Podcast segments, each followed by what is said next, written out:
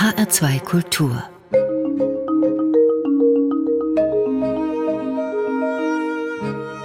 Doppelkopf Heute am Tisch mit Kai Wiesinger, hartnäckiger. Gastgeberin ist Andrea Seeger.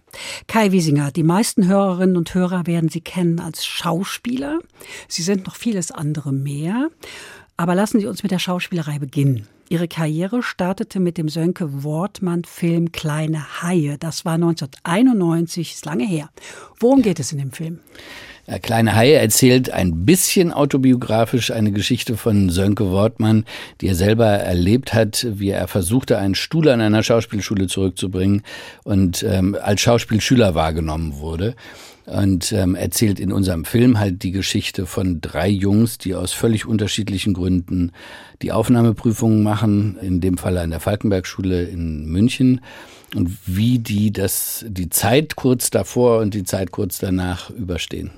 Sie haben den Johannes gespielt. Ja. Wie sind Sie an die Rolle gekommen?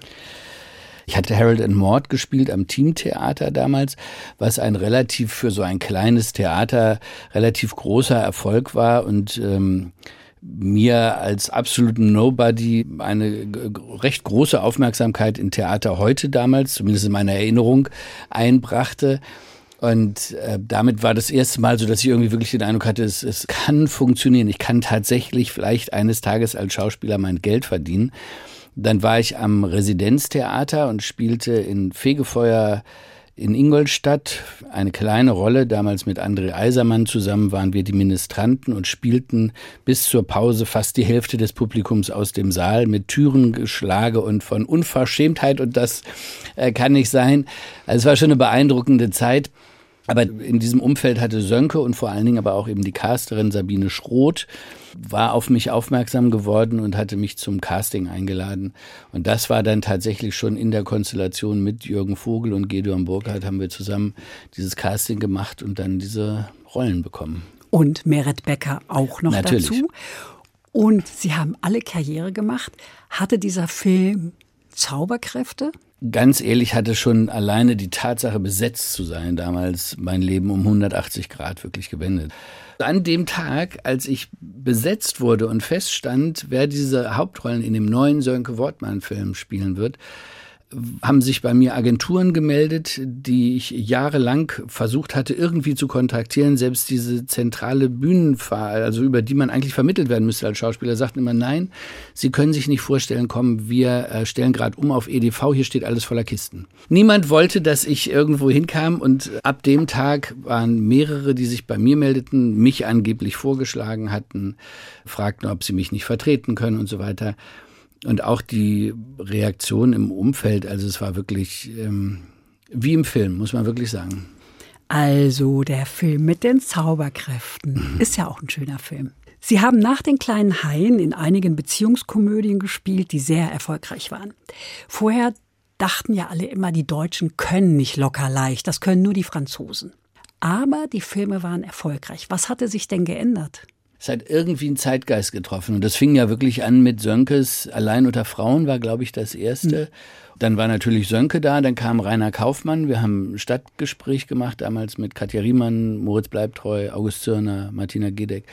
Und dann kam in diesem Umfeld viele gute Komödien und dann fing es an, aus meiner Perspektive so ein bisschen zu kippen und ich war nicht so ein Fan von diesem, wenn der Humor dann so unter die Gürtellinie abrutschte da habe ich mich dann ja auch wirklich rausgezogen und sozusagen das Fach gewechselt. Sie haben dann Chance. auf Ernst gewechselt.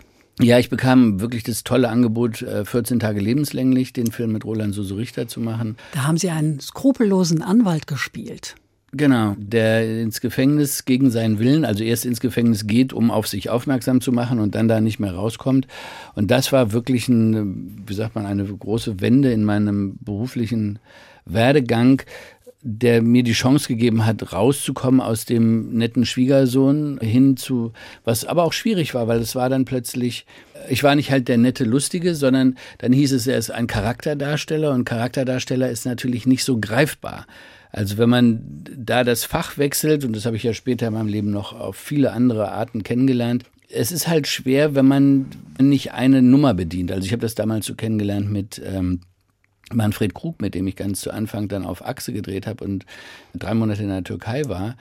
Und Manfred hat immer gesagt, du musst so aussehen wie die Rolle, du musst so sein, du darfst nicht versuchen, den Leuten was vorzumachen. Und das war genau das Gegenteil von dem, was ich wollte. Ich will ja den Menschen was vormachen im weitesten Sinne, dass nicht Kai da zu sehen ist, sondern im Idealfall man gar nicht weiß, aus immer meine Traumvorstellung, man weiß gar nicht, welcher Schauspieler das spielt, weil man so hinter einer Figur verschwindet, dass für den Zuschauer eigentlich nur übrig bleibt, er erscheint zufällig etwas zu beobachten, was sich tatsächlich abspielt. Das wäre mein Ideal.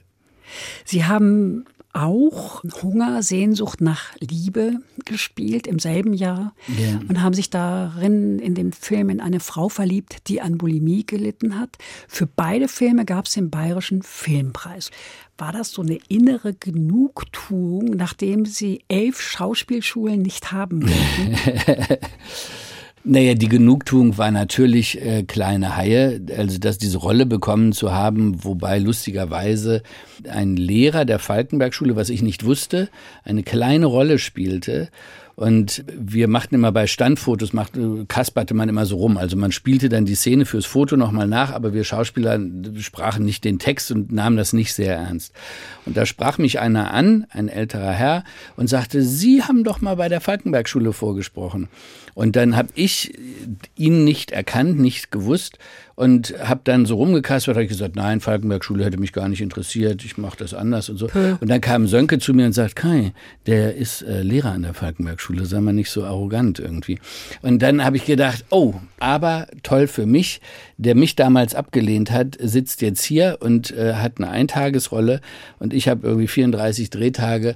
Und da habe ich gedacht, siehst du, es dreht sich doch alles um und das war nicht gemein gemeint, aber eine Genugtuung, den Weg doch gehen zu können, ohne die klassischen äh, Schritte dafür zu machen.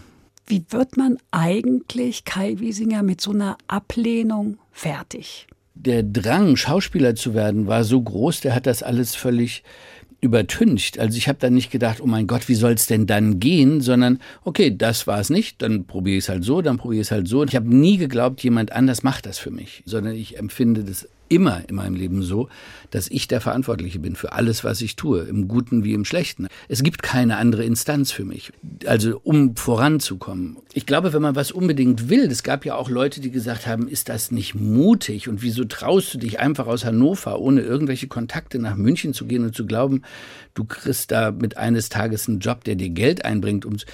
ich habe das nie als mutig empfunden oder habe das auch nicht als abwegig, sondern es war einfach zwangsläufig. Es war zwangsläufig, selbstverständlich, ja. Sie sind ja Gott sei Dank hartnäckig geblieben, immer dran geblieben und großes Lob gab es für Ihre Rolle in dem Film, in dem Sie den Ex-Präsidenten Christian also Wulff der Rücktritt. Der Rücktritt. Christian ja. Wulff äh, verkörpert haben, ja, der Rücktritt. Die Stuttgarter Zeitung hat geschrieben, der Gentleman-Darsteller unter den deutschen Schauspielern spielt Wulff in dem Doku-Drama mit einer Zurückgenommenheit, die beinahe gespenstisch wirkt. Tat Christian Wulff Ihnen leid? Als Mensch ja. Absolut. Ich fand, ich habe mich ja mit diesen letzten 68 Tagen seiner Amtszeit sehr auseinandergesetzt. Er hat mir danach auch geschrieben, also wir waren da in Kontakt, dass er das schon sehr wahrgenommen hat, dass ich das sehr ernst genommen habe. Haben Sie sich vorher gekannt? Sie sind ja beide aus Hannover. Ja, aber nicht, nicht wirklich, nein. Wir sind uns hin und wieder begegnet, aber nicht wirklich. Ja, ich fand, das ist halt eine ganz, ganz schwierige Aufgabe, finde ich, wenn man jemanden darstellt, den es wirklich gibt oder gab. Ich habe das ja dreimal machen dürfen, also den, den, den Erwin Boots von den Comedian Harmonists und den Klaus Vormann in Backbeat, den sozusagen Entdecker in Deutschland der Beatles. Will man denjenigen, und ich will es nicht, imitieren? Wie wird man einem Menschen gerecht, den es wirklich gibt? Und ich glaube, da ist auch hier der Weg alt gewesen, eben zu sagen, ganz klar, es ist eine Interpretation dessen, was uns an Fakten vorliegt. Es ist zwar ein dokumentarischer Film, der auch Ausschnitte gezeigt hat, in denen Christian Wulff äh, zu sehen ist, aber alles, was wir dargestellt haben, ist ja spekulativ, was sich zugetragen haben mag, bevor der folgende dokumentarische Clip in den Film reingeschnitten wurde und sich da mit der Emotion, mit der Innenwelt eines Menschen interpretatorisch auseinanderzusetzen, das habe ich als meine Aufgabe und auch die, das, der Regisseur hat es ja auch so gesehen, dass wir versuchen, ihm nahe zu kommen und emotional gerecht zu werden. Und mir tut jeder leid, der in der Öffentlichkeit, ich weiß nicht, ob diffamiert das richtige Wort ist, aber ich finde das ganz schlimm, mit was für einer selbstherrlichen Gerechtigkeit, Selbstgerechtigkeit sehr viele Menschen auf ihn eingeschlagen haben,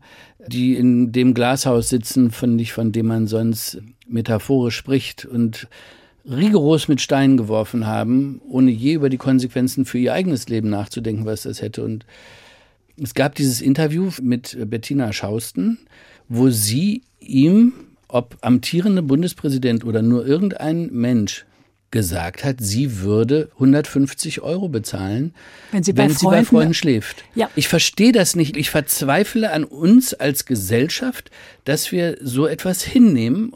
Was ich am meisten verabscheue in meinem Leben sind Lügen. Ich liebe die Wahrheit und den Versuch, wahrhaftig miteinander zu sein, die Wahrhaftigkeit in einer Situation zu entdecken.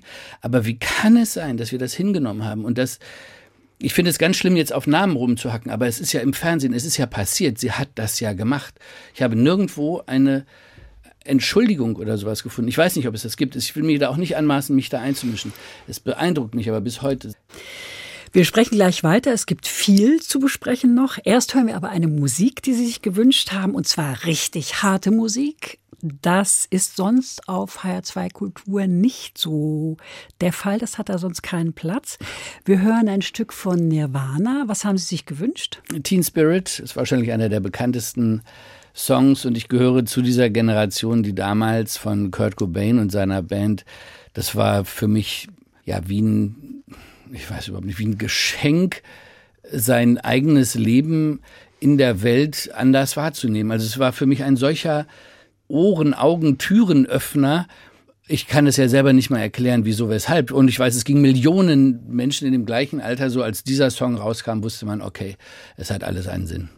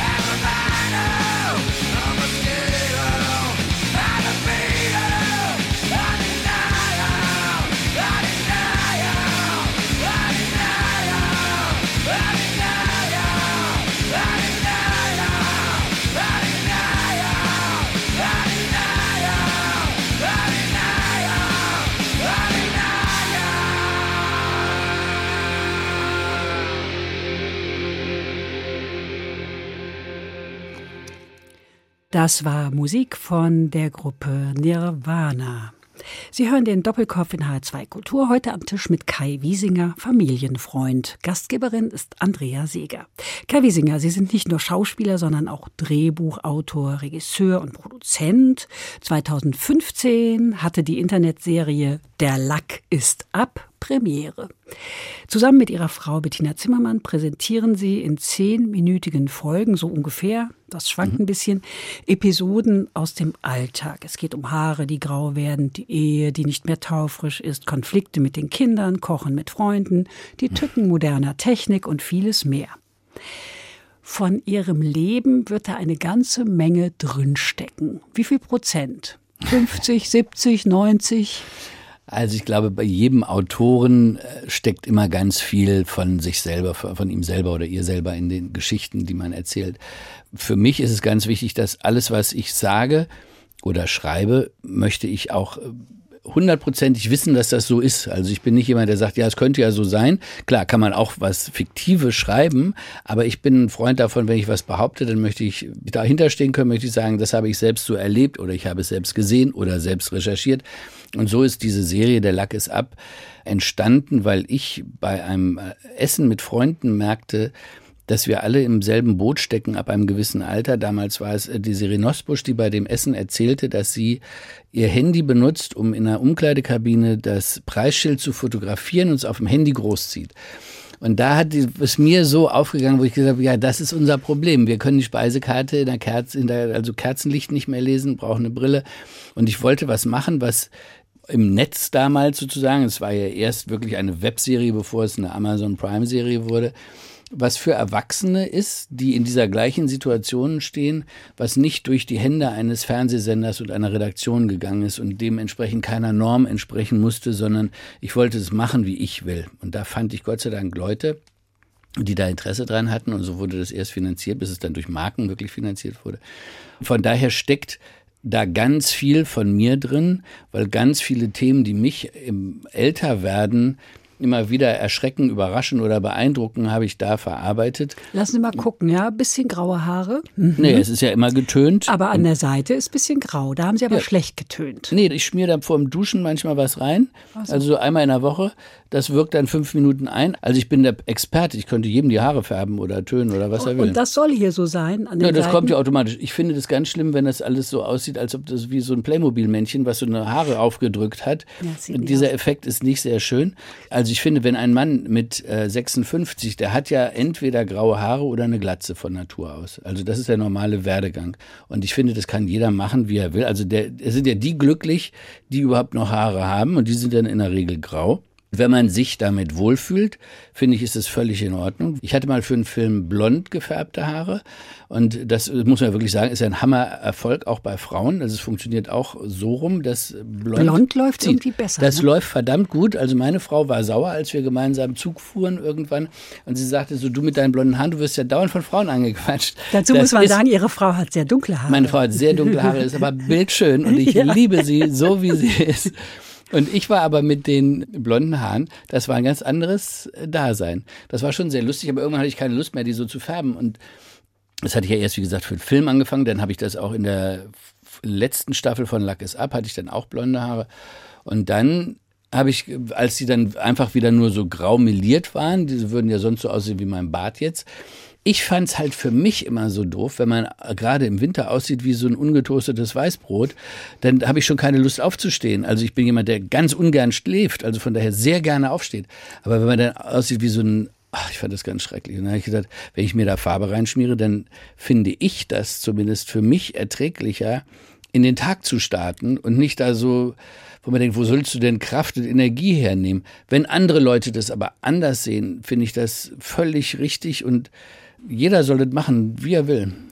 Ihre Frau ist neun Jahre jünger als Sie, auch Schauspielerin, stammt ebenfalls aus Hannover. Ja. Das ist so ein, ja, so ein äh, Hotspot anscheinend. sie brachte einen Sohn mit in die Ehe, sie zwei Töchter. Gemeinsam haben sie noch einen kleinen Sohn, vier Kinder also insgesamt. Leben ja. Sie alle noch unter einem Dach? Nein, die beiden Großen sind inzwischen in ihren eigenen Wohnungen und studieren. Ihre Frau sagt über sie, bei Kai geht die Familie immer vor und er ist absolut ehrlich. Stimmen Sie dem zu? Ja, absolut. 50 ist das neue 30, Kai Wiesinger. Das stimmt für Sie nicht, oder? Nee, ich glaube, da macht man sich, so wie, wie wir in unserer Gesellschaft uns sowieso sehr viel vormachen und ich habe den Eindruck immer mehr. Aber das war so irgendwie der gespürte Anfang, dass einem vermittelt wurde, 50 sei das neue 30, weil wir jetzt eben auch mit 60 noch Skateboard fahren können und ähm, ja, fliegen. Ja, die Medizin hilft da natürlich wahnsinnig, aber das weiß die biologische Zelle natürlich nicht, sondern wir können viel so tun. Und äh, es gibt, glaube ich, in unserer Gesellschaft schon wirklich viele, viele Möglichkeiten, die ja in erster Linie wirklich mit der medizinischen Versorgung, mit den Arbeitsbedingungen Klar. und so weiter zu tun haben, dass wir mit 50 heute wirklich, glaube ich, in dem, äh, zumindest in dem äh, physischen Zustand sind, wie es früher Leute mit 30 waren, dass man das Altern sozusagen ein bisschen unsichtbarer macht und sich selber auch fitter halten kann. Aber ich halte es für fatal, wenn ich jetzt glauben würde, mit 50 wäre ich noch so wie mit 30. Ich finde an diesem Älterwerden fast nichts schön ich weiß, ich treffe immer wieder Leute, sie gucken jetzt auch so skeptisch. Ich treffe immer wieder Leute, die sagen, ach, das Älterwerden ist doch so toll. Finde ich per se nicht, weil mich dieser körperliche Verfall wirklich stört. Wirklich Welcher Verfall? Ich sehe nichts. Nee, aber das ist ja so, also es ist ja nicht das Fett hier an den Hüften oder so, oder dass die Knöpfe hier oben am, am da muss man einfach weniger Bier trinken. Und, oder ein größeres machen. Hemd kaufen. Ja, das mache ich inzwischen auch. Ich ja. kaufe jetzt immer so andere Sachen. Und es gibt jetzt auch so schöne Hosen, habe ich gestern auch wieder gekauft, die hier so mit Stretch drin sind. Ja. Und dann ist eine Jeans plötzlich total angenehm. Nein, ähm, ich finde das, das einzig Tolle an dem Älterwerden finde ich, dass die Dinge, die man erlebt hat, ein äh, vertrauenswürdiger machen. Also wenn ich jetzt was sage und sei es das gleiche wie vor 17 Jahren, als ich mit dieser Idee aufkam einer anderen Finanzierung von Filmen und, und Serien, da hat mir jahrelang niemand zugehört. Ich sage aber immer noch genau das Gleiche. Und äh, jetzt kann ich es natürlich belegen. Jetzt bin ich erfahren. Ich habe auch bewiesen, dass ich das machen kann, was ich ja? wollte mit der Lack ist ab. Aber das ist das Einzige, was mir wirklich Spaß macht. Also als Ziel wäre es für mich, ein alter, weiser Mann zu werden, wo das Wort Weisheit auch wieder von den Jüngeren so wahrgenommen wird, dass es sich lohnt, den Opa zu fragen. Der hat das selbst erlebt und der kann davon viel erzählen. Das ist das, was ich so am Älterwerden dann schön mhm. finde. Aber mich stört es, um darauf nochmal zurückzukommen. Es tut ja in echt dauernd was weh. Also auch wenn Sie sagen, das, das, sieht man nicht, aber wenn ich mich bücke, dann bücke ich mich nicht mehr so wie mit 30, sondern das ist ja alles viel ungelenker geworden, obwohl ich viel Sport mache. Und das nervt mich. Sie sind topfit. Sie brauchen nicht viel Schlaf. Rumhängen auf der Couch ist so gar nicht Ihr Ding. Nee. Wo nehmen Sie eigentlich Ihre Energie her? Ich weiß es nicht, es, aber es nervt mich auch wirklich manchmal. Heute Nacht ist es wirklich, also ich habe das erste Mal in meinem Leben um drei Uhr Fernsehen angeguckt, weil ich war um zwölf im Bett und um drei Uhr war die Nacht für mich vorbei. Und das ist zu wenig. Ja, es ist viel zu wenig. Ich bin dann, habe ich von drei bis vier durchgezappt und dann bin ich um vier, bin ich nochmal eingeschlafen. Aber ich gehe ungern ins Bett zum Schlafen, muss ich ganz klar sagen. Wenn ich da hingehe und denke, jetzt soll ich da so liegen, dann langweile ich mich schon auf dem Weg dahin. Und ich bin nie jemand, der sagt, ach, und dann drehe ich mich noch so gemütlich um und kuschel mich ein, da kriege sträubt sich mir alles. Wenn ich wach werde, stehe ich auf, weil ich habe dann tausend Sachen, die ich gerne machen möchte. Wie halten das denn die anderen mit Ihnen aus? Also da hat sich noch keiner beschwert. Also ja, weil das Hobby von Kindern, also jedenfalls war das Hobby yeah. meiner Kinder im pubertären Alter, chillen. Ja, natürlich. Was macht ihr? Chillen. Ja, die chillen.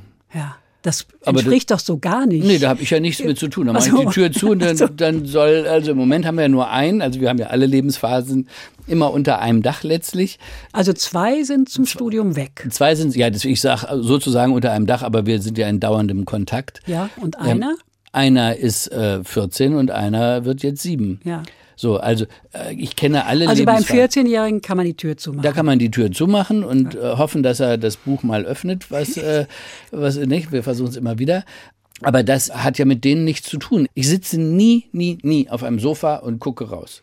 Also ich gucke sehr gerne in die Natur, aber dann gehe ich hin, dann mache ich was oder ich lese auch immer, also ich lese zwar wenig Fiktionales, weil ich mich halt mein ganzes Leben mit dem Erfinden von Geschichten auseinandersetze. Deswegen habe ich eine ganze Zeit nur Sport geguckt, wo es klar war, ist es ein Tor oder nicht? Oder ja. ist er der Schnellste oder nicht? Da gibt es nichts zu, finde nee. ich aber schön.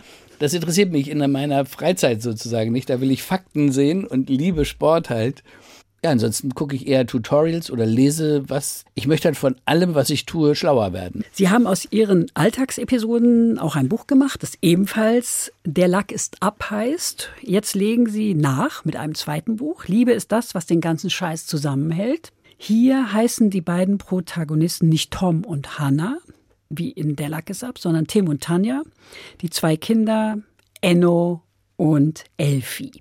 Sie spannen den Bogen von der Geburt bis zum Auszug. Was wollen Sie Ihren Leserinnen und Lesern mitgeben? Der Lack ist ab war ein Buch, was auf einer Serie basierte, die ich geschrieben habe, weil ich es lustig fand. Aber während ich die Serie schrieb, wusste ich schon, ich möchte ein Buch machen, weil ich bin halt sehr medizinaffin, habe durch meinen Zivildienst als Rettungssanitäter da eine große Liebe zu entdeckt und ein großes Interesse dran. Ich wollte ein Buch machen, was die lustigen Themen wie Darmspiegelung, Lesebrille, was auch alles im Alter auf einen zukommt, medizinisch fundiert behandelt, dass ich mir sozusagen den ersten Arztbesuch fast sparen kann, wo ich eigentlich nur mal fragen wollte, wie geht denn jetzt die Prostata-Vorsorgeuntersuchung. Das habe ich alles sehr genau beschrieben, auf eine sehr, glaube ich, humorvolle Weise, dass es einem die Angst nimmt, einen auch verleitet, das zu tun, weil es für einen gut ist. Bei dem neuen Buch jetzt, Liebe ist das, was den ganzen Scheiß zusammenhält, habe ich die Familie Tim und Tanja erfunden, um als Projektionsfläche, wo ich ganz viele eigene Erfahrungen, äh, die beiden Figuren in einer horizontalen Erzählweise durchleben lassen kann. Das ist kein Ratgeber, das ist ein Buch, wo ich Geschichten erzähle aus diesen 20 Jahren, die ich spannend finde, weil sie zeigen, wie sich eine Beziehung über eine lange Zeit verändert. Erstmal die Idee zu haben, wir möchten gemeinsam ein Kind in diese Welt setzen. Dann diesen Moment erleben zu dürfen, wenn ein Mensch geboren wird, was ich das Großartigste überhaupt finde. Das größte Wunder. Das größte Wunder, ja, man steht davor und denkt, das kann nicht sein. Ich ja. kann dieses und so ein so unglaubliches Glück, was in diesem Moment aber eine unglaubliche Angst mit im Gepäck hat und die einen nie wieder loslässt. Nie ich habe die halt in, in meinen Geschichten diese Momente begleitet, von dahin bis zu diesem Augenblick, wo das äh, zweite Kind dann auszieht und die Eltern wieder allein sind, was ja die Kinder freuen sich wie Bolle endlich, sind sie die Alten los und man selber denkt auf der einen Seite auch, es wäre auch schön, wenn wir mal wieder Zeit für uns hätten. Andererseits, ich fand das, als ob einem das Herz aus dem Leib gerissen wird. Sie denken voller Freude an die Märchenstunden mit Ihren Eltern am Telefon. Was meinen Sie damit? Ich habe jedes Kapitel, wenn ich es geschrieben habe, meine Eltern sind ja beide Journalisten, die also bei uns war das geschriebene Wort hatte immer einen ganz hohen Stellenwert bei uns zu Hause. Und ich habe, wenn ich die Kapitel geschrieben habe, habe ich eigentlich in dem Moment, wo ich den letzten Punkt gemacht habe, äh, sofort meine Eltern angerufen, habe ich gesagt, darf ich es euch mal vorlesen, um zu hören, wie die so reagieren. Und ähm, ja, das hat uns allen dreien, glaube ich, sehr, sehr viel Spaß gemacht. Wie schön. Wir sprechen gleich weiter nach einer weiteren harten Musik, die Sie sich gewünscht haben, nämlich Fade to Grey von der Gruppe Visage. Warum das? Ah, das ist ja nun gar nicht hart. Boah. Visage und Fade to Grey ist ja nun wirklich ein absoluter Kuschelsong. Den liebe ich schon, ich weiß es nicht genau, ich glaube, ich war in England beim Schüleraustausch, als ich dieses Lied gehört habe. Jahre später war ich, als wir Backbeat in London drehten, stand vor einem Club ich ging da mit Leuten rein, die äh, sehr in der Filmszene drin waren und auch in London und so. Und ich war der kleine Kai aus Hamburg, durfte mit denen in diesen Club gehen, alles eine Riesenwelt. Und dann sagten die, weißt du, wer da gerade an der Tür steht? Und das war halt der Sänger von Visage, weil sie sagten, das war sein Club. Und ich war da drin und ich dachte, oh mein Gott, ist das ein tolles Leben.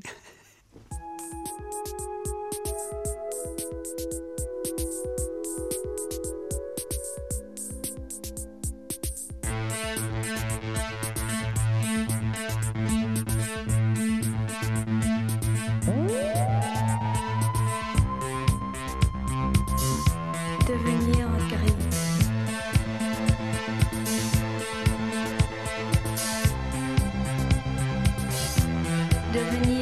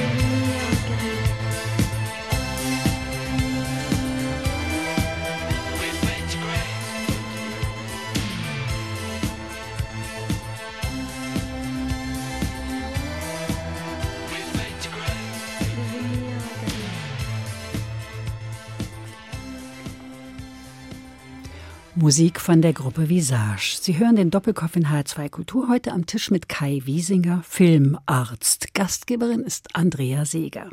Kai Wiesinger, Sie haben das schon erwähnt. Als Zivi waren Sie 20 Monate im Einsatz als Rettungssanitäter. Was haben Sie gelernt?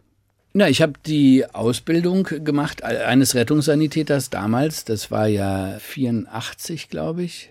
Da hatte der Rettungssanitäter an sich den Status eines Hilfsarbeiters hat, ich weiß nicht, sagen wir um die, ist jetzt bitte nicht festnageln, 50 Stunden, 45, 50 Stunden die Woche gearbeitet für einen sehr geringen Lohn, war aber unter Umständen während dieser Zeit mehrfach alleine in der Verantwortung, ein Menschenleben zu retten.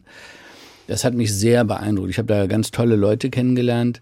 Ich habe ganz viel Leben kennengelernt. In der Gegend, wo ich aufgewachsen bin, war ich in Häusern, die hatten mit meinem Leben nichts zu tun und ich habe Situationen gesehen, die mich mein Leben lang geprägt haben. Können Sie mal ein Beispiel dafür nennen? Also was mir gerade einfällt, ist eine Wohnung keine 500 Meter von uns entfernt von einem Messi, jemand, der in Müllbergen lebte oder Situationen, wo wir jemanden, also jetzt gar nicht die drastischen Unfälle, was wir natürlich auch erlebt haben, aber jemand, der wohnte in der vierten Etage, es war ein sehr kräftig beleibter Mann, und den trugen wir runter und er und seine Frau weinten, als sie unten ankamen, weil er das erste Mal seit drei Jahren die Wohnung verlassen hatte, weil sie nicht wussten, man könnte beim Roten Kreuz anrufen, da kommt jemand und trägt einen runter. Das hat mich alles erschüttert, ja, dass man sieht, so traurig kann Leben einfach um einen rum sein, nur weil jemand nicht anruft wenn man diese ganzen Umstände, wenn man diese Leute in diesen extremen Situationen wenn Menschen in den Momenten kennenlernt, da erlebt man ja Emotionen in jeder Form. Wie äußert sich jemand? Wie wird man angeguckt?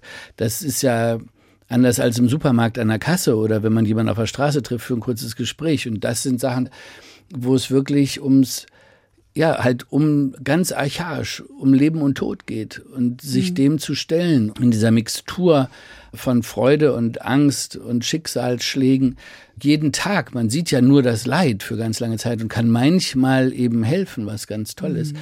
Es hat mich wahnsinnig beschäftigt und sehr erfüllt. Und ich habe in der Zeit gedacht, wirklich, ich wäre sehr, sehr gerne Arzt geworden. Ich hatte es mir damals aber nicht zugetraut. Mein Abi war zu schlecht. Ich hätte viele Wartesemester gebraucht wahrscheinlich. Ich hätte auch nicht geglaubt, dass ich so ein Studium intellektuell geschafft hätte. Also ich dachte mal, so Chemie und sowas müsste ich dann auch machen und das würde ich alles nicht können. Wie würde Kai Wiesinger sagen, wenn man das wirklich will? Genau. Mhm. Dann hätte er gesagt. Ja, ja. ja das ist richtig. Also ich habe es dann wohl nicht so doll gewollt und als dieser letzte Tag des Roten Kreuzdienstes vorbei war, war auch lustigerweise dieser Schalter komplett umgelegt. Ich hatte den Eindruck, meine Fähigkeit, auch Leid zu ertragen durch diesen Adrenalinpegel, war aufgebraucht. Und ich dachte, ich bin ein viel zu äh, empathisch ist da noch das falsche Wort. Ich, äh, ich weiß nicht, ob ich in der Lage gewesen wäre, dieses ganze Leid, was ich gesehen habe, ewig zu ertragen. Aus heutiger Perspektive denke ich, ich wäre, glaube ich, ein ich wäre zumindest sehr gerne und hoffentlich ein guter Arzt gewesen. Jahrzehnte hat es gedauert, bis sie den weißen bzw. grünen Kittel anziehen durften, nämlich als Dr. Hoffmann spielen sie einen Arzt. Das lief die erste Folge im Februar 2022, die russische Spende. Da kommen Sie einem Verbrechen auf die Spur. Ist das jetzt ein Arztfilm oder ein Krimi? Ja, das war so ein bisschen indifferent. Es gibt von einem Arzt, der wirklich Arzt war, ich glaube sieben Romane, die er geschrieben hat. Die heißen die Hoffmann-Krimis. Die sind auch in mehreren Sprachen, glaube ich, übersetzt als ich diese Rolle bekam, habe ich mich sehr darauf gefreut, weil ich einfach mich total gerne in diesem Umfeld bewege. Ich ja. liebe dieses Gefühl von damals auf diesen Krankenhausfluren und all das, was man als Patient natürlich alles nicht haben möchte. Aber als Arzt, ich fand es einfach ganz toll, dieses Kostüm anzuziehen. Das hat mir wahnsinnig Spaß gemacht. Ich mag die Ausdrücke, ich mag die Sprache, ich mag die hoffentliche Kompetenz dieser Leute, wie in jedem anderen Beruf auch. Das, ich mag einfach jeden, der was kann. Also können in jeder Form begeistert mich und auch da als Arzt halt. Und ähm, das habe ich sehr, sehr äh, gerne gespielt. Ich hatte eine wunderbare äh, Partnerin, die Isabel Pollack, mit der das so einen Spaß gemacht hat, gemeinsam zu spielen. Also ist ja für einen Schauspieler immer ganz wichtig, in was für Augen guckt man. Man muss auch spielen können, ohne dass es da Text gibt, einfach weil man merkt, da passiert was miteinander. Man braucht so ein gleiches Timing und ja, das hat großen Spaß gemacht. Von daher bin ich sehr traurig, dass es nicht weitergemacht wurde. Naja, also es war doch eigentlich als Serie vorgesehen. Es war als Reihe geplant, genau. Ja. Genau. Und das ist nicht so. Da steckt man als Schauspieler leider nicht ganz drin. Also an der Quote kann es nicht gelegen haben, die war höher als sozusagen erwartet wurde oder uns mitgeteilt wurde. Ich bin da ja wirklich nur als Schauspieler dran beteiligt gewesen und von daher. Ja, ist, ist es definitiv, dass es nicht weitergeführt wird? Nee, das wird nicht weitergemacht. Fragen Sie mich nicht, warum. Es ist nun mal so, es wird äh, auf gewisse Kriterien oder was auch immer geachtet und was weiß ich, was für Strippen im Hintergrund äh, oder was da stattfindet. Da ist man, wenn man wirklich nur als Schauspieler dabei ist, ist man da völlig ausgeliefert und hofft natürlich auf äh, gute Rollen und sowas weiterzumachen, aber manchmal ähm, entscheiden andere Leute eben äh, da. Gut, es war eine kurze Traumrolle. Es war eine kurze, schöne Rolle. Ja. Ja. Sie haben gesagt, wenn Sie selber Regie führen und produzieren, werden Sie als Schauspieler nicht mehr gesetzt. Das ist ein Satz von Ihnen. Sind die Angebote denn weniger geworden? Ja, ich habe angefangen, Dokumentarfilme zu drehen oder habe eine ganze Zeit lang mich mit Dokumentationen sehr auseinandergesetzt. Da war dann schon, ach, du machst jetzt Dokus und so. Man wird halt als, wahrscheinlich nicht nur als Schauspieler, sondern in jeder möglichen Position sehr gerne in Schubladen gesteckt. Und wenn man nicht mehr der Lustige ist, dann ist man jetzt plötzlich der Charakterdarsteller, dann wäre ich plötzlich Dokumentarregisseur. Dann habe ich meine eigene Serie geschrieben, damit war ich plötzlich Autor und dann auch noch Regisseur. Dann habe ich sehr viele Sachen abgesagt, was natürlich von Redaktionen nicht gerne gesehen wird. Also gibt immer so Sprüche, ja, man darf sich nicht nur die Rosinen rauspicken. Das sehe ich nicht so. Ich bin ein Schauspieler, der sehr hinter den Sachen stehen möchte, die ich mache. Und ich möchte nicht in verschiedenen Reihen und Serien und hier mal auftauchen und da mal auftauchen. Es kommt sowieso vor, weil es immer Gründe gibt, ach, da spiele ich mit, weil der Regisseur ist ein Freund von mir oder was weiß ich. Aber ich definiere mich als Schauspieler nicht als jemand, der mal hier, mal da, mal dies, mal das ein bisschen macht, sondern ich mache alles immer zu 100 Prozent. Ich möchte damit niemandem zu nahe treten und sagen, irgendjemand macht was falsch. Gar nicht. Das ist jedermanns eigene Entscheidung. Ich sehe mich nur so nicht und wenn ich nicht die Rollen angeboten bekomme, die mich interessieren oder die mich erfüllen, habe ich für mich festgestellt, ich bin halt wahnsinnig glücklich, wenn ich mir die selber schreibe und auch noch Regie mache. Das heißt überhaupt nicht, dass ich lieben gerne äh, eine tolle Rolle spielen möchte, die einfach so daherkommt. Aber ehe ich mal hier mal da ein bisschen mitmache, mache ich dann ganz konsequent mein eigenes Ding. Sie sind ein neugieriger Mensch. Sie haben so ein bisschen was Journalistisches an sich und in sich. Meine Eltern sind Journalisten, ja. das hat sich vererbt, oder? Ja, ich, ich könnte ja auch als Einsiedler leben. Also ich bin ja ein wahnsinnig kontaktscheuer Mensch eigentlich, so. der wunderbar alleine leben kann. Und ich beobachte halt Menschen wie durch ein Mikroskop oder in einem Reagenzröhrchen oder so. Ich kann ganz schlecht unter Menschen sein. Also viele Leute um mich herum macht mich verrückt. Also ich höre und sehe viel zu viel, was wahnsinnig anstrengend ist. Also ich kann mehreren Gesprächen gleichzeitig folgen. das ist so, so ein, dann sind Sie so ein Hypersensibler. Ja, ich, ja leider. Ja. Das ist ganz, ganz anstrengend. Schwierig. Das ist so anstrengend und für ganz viele sehr schwer nachzuvollziehen, weswegen ich immer, wenn wir ein Familienfest haben oder so, ich muss immer zwischendurch rausgehen. Ich muss immer eine Zeit mhm. Stille haben. Ich liebe sowieso Stille, auch wenn ich hier rede wie ein Wasserfall. Ich kann wunderbar mit mir alleine sein und brauche nichts und niemanden und aber ich beobachte halt super gerne Menschen, aber auch gerne aus der Entfernung. Ich bin überhaupt kein Gruppentyp. Aber am Set, wenn Sie einen Film drehen, ja. sind doch immer ganz viele Menschen dabei. Ja, und ich kann mich an- und ausschalten auch. Das ist auch echt interessant. Also meine Mutter hat immer gesagt, ich konnte mich früher, also mir eine neue Jacke anzuziehen oder auszuziehen, die hat immer gesagt, zieh doch mal aus, ist doch viel zu warm. Es war mir unheimlich lästig. Und dann habe ich es lieber anbehalten, bis ich es am Abend komplett ausziehen musste. Wenn ich zu einer Kostümprobe muss, ist natürlich, sagt meine Mutter immer, wie kannst du da hingehen und 40 Hosen anprobieren? Aber ich, ich kann auch geschminkt werden, obwohl ich das eigentlich nicht, also ich würde nie zu einer Massage freiwillig gehen, weil ich eigentlich das nicht ertragen kann.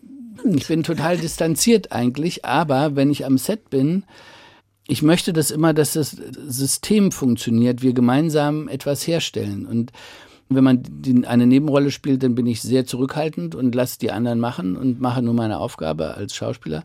Wenn ich aber eine Hauptrolle spiele, fühle ich mich immer verantwortlich für die Gesamtstimmung am Set. Und es macht mir dann wahnsinnig Spaß, äh, da auch gute Stimmung zu verbreiten. Und äh, ich, äh, eigentlich habe ich den Eindruck, es wird also bei uns am Set, wenn wir Lackes abgedreht haben, dann war es immer für alle einfach, glaube ich, nur schön. Also wir machen das aus Spaß und weil wir uns alle gegenseitig vertrauen und Spaß haben. Kai Wiesinger, der Mann, der gut mit sich alleine sein kann, hat eine Patchwork-Familie mit vier Kindern, die er alle total liebt. Ich frage mich gerade, wie geht das? Das geht. Das ist ja meine Familie. Das ist der engste so. Kreis. Braucht halt nicht viele, aber die Familie braucht immer nur einen Menschen eigentlich ein, oder also in dem Fall ist es meine Frau plus unsere Kinder. Dann haben wir natürlich noch eine Familie da drumherum. Ich habe auch Freunde, aber ich bin nicht jemand, der dauernd Kontakt braucht. Also aber Sie haben schon Ihre Freunde auch mal zu Gast. Ja, natürlich. Die dürfen auch natürlich, bei Ihnen mal essen. Nein, ja, natürlich haben wir auch Freunde zu Besuch und wir sind bei Leuten zu Besuch, absolut. Aber jeder weiß, Kai muss zwischendurch eine Auszeit haben. Wenn die Menschen Sie gut kennen, dann ist das ja alles gar kein Problem. Das wird ja, ja nur dann ein Problem, wenn Menschen sie nicht kennen. Genau, aber da ich auch noch gesichtsblind bin, ist es wahnsinnig peinlich halt, weil ich ganz viele Veranstaltungen äh, kommen Leute und begrüßen mich und äh, sagen Kai, hallo und ich äh, frage dann wieder, woher kennen wir uns und dann fühlen die sich vor den Kopf gestoßen. Ich frage das sehr, also sehr liebevoll, weil ich einfach mich, ich entschuldige mich mein halbes Leben schon, dass ich Menschen nicht wiedererkenne und bis ich äh, in einem ich habe mal was über Jane Goodell gegoogelt und da stand drin, dass sie diese Gesichtsblindheit, das heißt ja Propagnasie oder so ähnlich, hat. Und da ist mir das, das erste Mal bewusst geworden, dass ich, ich kannte es, meine Schwester ist früher in der Disco vor mir immer hergegangen und hat gesagt, hallo Peter, hallo Susi, hallo Steffi. Und dann wusste ich es wieder. So, ich dachte, das, das geht nur mir so, ich bin zu blöd. Aber es gibt offenbar Leute, die das ähnlich haben wie ich. Gott sei Dank habe ich es nicht so schlimm. Also, wenn ich jemanden oft genug gesehen habe, aber ich weiß auch, es ist ganz tragisch, weil ich sehe auch Menschen, da weiß ich in dem Moment, wo ich die sehe, die kann ich mir nicht merken. Den Menschen weiß ich sofort, der fällt sofort durchs Raster. Ob das für mich ein ganz wichtiger Mensch ist, der mir Arbeit geben könnte oder irgendetwas, spielt gar keine Rolle. Deswegen bin ich oft froh, wenn ich nicht auf eine Veranstaltung muss, wo ich weiß, ich erkenne ja gar keinen. Also die Menschen, die das jetzt hören, wissen Bescheid. Es ist nicht unhöflich von Kai Wiesinger, sondern es ist ein kleiner Defekt. Genau, ich sage das auch jedem immer, dass er bitte nicht sauer sein soll, wenn wir uns danach nicht wiedererkennen. Und es ist leider Zeit für eine Musik. Ich sage leider, weil es die letzte Musik ist. Und zwar das Stück Wrong Side of Heaven, die falsche Seite des Himmels. Was hat ja. es damit auf sich? Ich liebe diese Band, Five Finger Death Punch. Ich liebe diesen Song. Ich finde die, den inhaltlich, ich finde den Text, die Texte, die die sowieso machen. Und ähm, ich habe früher nur Alice gehört eigentlich und Gianna Nannini und hatte immer alle Plattencover von Frauen, die schön waren. Und dann hat mir Jürgen Vogel bei Kleine Haie Metallica vorgespielt und seitdem war ich auf einem völlig anderen Trip. An dem Tag habe ich meinen Musikgeschmack war von heute auf morgen anders. Und ähm, ist seitdem so geblieben. Und dieses Stück macht mich einfach so wahnsinnig glücklich, wenn ich das höre. Also Jürgen Vogel ist schuld, das wissen wir jetzt schon mal. Bevor wir das Stück jetzt hören, sage ich danke Kai Wiesinger für dieses schöne Gespräch über doch erstaunliche Seiten ihrer Persönlichkeit. Sie finden es übrigens auch da, wo es gute Podcasts gibt, in der ARD Audiothek, einem kostenlosen Angebot. Danke Ihnen fürs Zuhören, sagt Andrea Seeger.